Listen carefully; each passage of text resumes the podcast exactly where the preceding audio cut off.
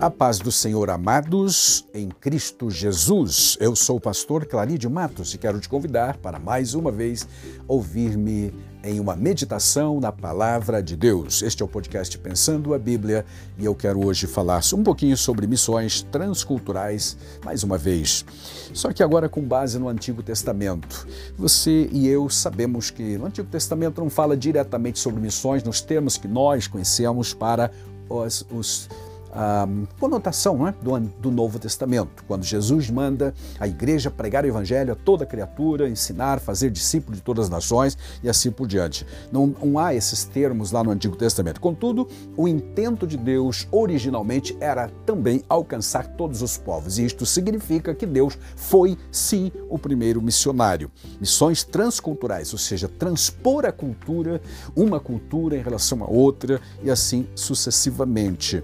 Um dos dos textos que mais claramente nos indica este propósito divino quanto a alcançar outras nações está em Isaías capítulo 49 e o versículo 6. Falando do Messias, profeticamente, lá está escrito assim: Sim, diz ele, Deus, pouco é seres meu servo para restaurares as tribos de Jacó e tornares a trazer os remanescentes de Israel.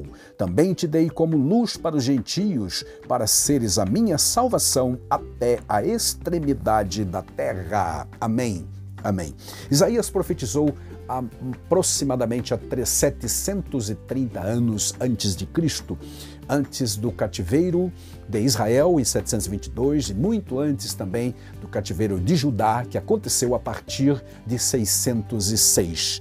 Portanto, amados, quando lemos aqui que o Messias, o Redentor, o Salvador ou a mensagem de salvação alcançaria não apenas as tribos de Israel ou de, de Jacó, mas a todas as nações, que Deus queria tornar conhecida a sua salvação a todos os povos, até a extremidade da terra, é a expressão que nós temos aqui em Isaías 49 e o versículo 6. Entendemos então que o amor de Deus, conforme está escrito também em Deuteronômios, no capítulo 33, é destinado a todas as nações. Literalmente, Deus ama os povos aleluia, diz a Bíblia Sagrada, e não apenas Israel. É, uma, é um fato, é uma declaração, é, aleluia, realmente fortíssima, necessária para enfatizar quando falamos do amor de Deus no Antigo Testamento.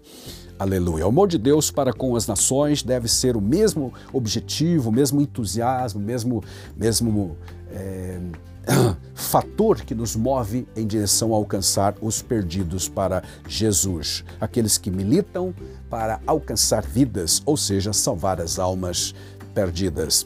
Temos duas histórias no Antigo Testamento que ilustram perfeitamente o amor de Deus, o seu intento, a sua misericórdia aleluia, para alcançar os povos não judeus. Um deles está em 1 Reis, capítulo 17, a partir do versículo 8, quando Deus manda o profeta Elias, que estivera uh, abrigado ou escondido da ira de Acabe, lá junto ao Querite. A água daquele ribeiro, que era um rio temporário, secou e Deus diz para ele no versículo 8: Levanta agora, versículo 9, na verdade, vai a Sarepta, que é de Sidom, habita ali, eis que eu ordenei ali a uma mulher viúva que te sustente. Depois dessas coisas, então, ele o Elias subiu literalmente para o norte do país, foi até o extremo, passou a fronteira, glória a Deus, e encontrou uma viúva que estava na porta da cidade, catando algumas lenhas para fazer fogo e, e cozinhar a última farinha e usar também o último resto, o restinho de azeite que havia numa botija. O profeta pediu a ela, então, que fizesse um bolo daquele restante de farinha e azeite e trouxesse para ele. A mulher ficou preocupada, dizendo: Só tenho comida para meu filho, só mais uma refeição, depois morreremos, porque não tem mais o que comer em lugar nenhum e nem onde comprar. A seca em todos os lugares, conforme a gente conhece lá da história de Primeiro Reis. Mas o profeta disse: Faze como eu te mandei, porque Deus, o Deus de Israel, está dizendo a você agora: a farinha da panela não se acabará e o azeite da botija não faltará. Glória a Deus. Apesar da crise hídrica que estava enfrentando toda a região, não só Israel, mas os países vizinhos. E é curioso pensarmos, meus amados, que aquele povo de Sidom era adorador de Baal. Baal para eles era o deus da chuva, é o deus das tempestades, na verdade. Eles oravam, pediam a Baal para prover então a fertilidade do solo e etc. Mas o Baal deles não estava atendendo porque isso tudo estava numa estava né, é, inserido num contexto de juízo de Deus que disse através do Elias que não haveria chuva nos próximos anos a não ser quando ele, Deus, determinasse que voltasse a chover.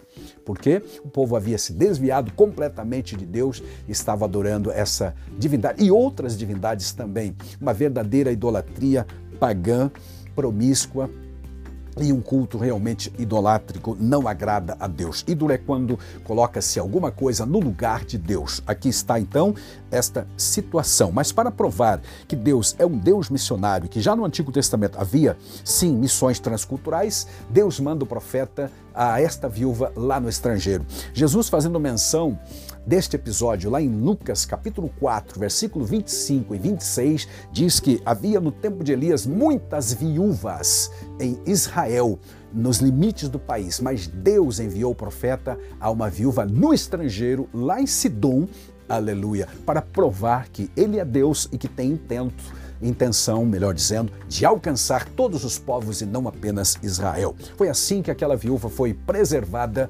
durante todo o período. Ela que imaginava fazer a última refeição e morrer, Deus levou ou mandou o profeta para salvar a sua vida, bem como a do seu filho, porque na sequência dos fatos, por algum motivo desconhecido e não narrado nas escrituras, o filho desta viúva, que devia ser um menino, um pequeno adolescente, morreu.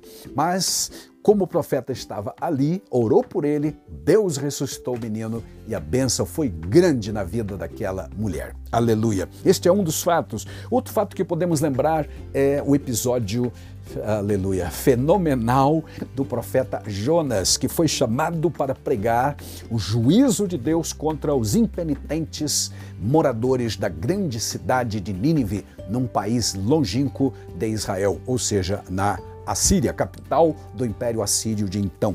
E ele viajou para lá depois de muita relutância, você deve conhecer a história toda. Deus o mandou ir, mas ele tensionou desobedecer, indo na direção oposta. Houve uma tempestade no mar, o navio que ele estava navegando estava prestes a naufragar. Então os marinheiros, orando a Deus ou buscando os deuses que eles conheciam, para tentar acalmar a tempestade, nada dava certo, até que Jonas se revelou e disse: O culpado de tudo isso sou eu, lancem-me ao mar. Ele foi lançado ao mar, tempestade acalmou, um grande peixe engoliu Jonas e você deve conhecer toda a história. O peixe finalmente vomitou Jonas lá na praia e ele agora recebeu segunda vez a ordem de Deus e foi a Nínive. Enquanto pregava, meus amados, Aleluia. A mensagem, aliás, que ele, que ele divulgava na cidade era: ainda 40 dias e a cidade será subvertida se vocês não se arrependerem. Quando eles ouviram isto, a população toda se arrependeu, mudou de vida, Deus atendeu. Aleluia. E o livro termina, o livro de Jonas termina dizendo da misericórdia de Deus para com aqueles 120 mil pessoas que ali moravam e não sabiam def, dif, diferir ou, ou definir ou diferenciar a mão direita da mão esquerda, ou seja, totalmente ignorantes das coisas espirituais e também crianças e animais. Deus poupou a cidade toda porque o povo se arrependeu, glória a Deus, suspendeu o castigo e até o profeta ficou decepcionado com isso, mas Deus lhe deu uma lição do seu amor e da sua misericórdia e de que o plano dele é um plano transcultural e não restrito apenas a Israel. Que Deus, o Deus amoroso, continue te abençoando grandemente. Ele tem planos não só para com a sua vida, mas com todos aqueles que te cercam, que você conhece, de todas as nações, em todo lugar. Ah, isto já ficou provado desde o Antigo Testamento. Louvado seja o grande Deus por seu grande amor, por sua grande misericórdia, direcionada a todos os povos, tribos, línguas e nações. Amém.